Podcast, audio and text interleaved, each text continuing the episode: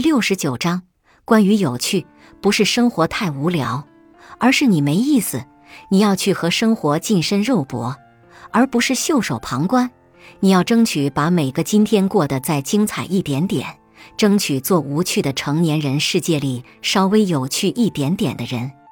不要到处跟人抱怨无聊，你说的越频繁，别人就越觉得你无聊。也不要因为怕麻烦就什么都不敢做。船在港湾里最安全，但这不是造船的目的；人躺在被窝里最舒服，但这不是人生的意义。你觉得生活无意义，常常是因为你在敷衍生活。所以，不管你是想做艺术家、诗人、导演，还是做能把衣服搭得好看的姑娘，擅长做烩面的爸爸，能把酱料调得好吃的吃货，对你来说，真正有意义的事情是如何把这仅有一次的人生潇洒地过完，过得不留遗憾，心满意足。比如，把手头的事情做好一点点。把食物做得好吃一点点，把房间收拾得整洁一点点，活得更纯粹一点点，俗气的再晚一点点，而不是整天眼巴巴地盯着别人的惬意生活，然后任由自己被抱怨、愤懑、不甘和遗憾吞没。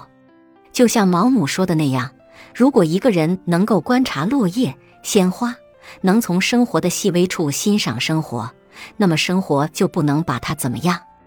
你觉得自己厌倦了生活，常常只是因为你停止了成长。所以，不管你是十八岁还是八十一岁，希望你还能撒娇、读情诗、看甜腻的爱情剧，还有对新技术、新发明、新潮流、新发现的好奇，还能说同龄人看不懂的段子和新词，还能兴致勃勃地学一种乐器、一门语言。还能孜孜不倦地满世界找好吃的、好看的、好玩的，就像王开岭在《精神明亮的人》里写的那样，让灵魂从婴儿做起，像童年那样咬着铅笔，对世界抱有纯真、好奇和汹涌的爱意。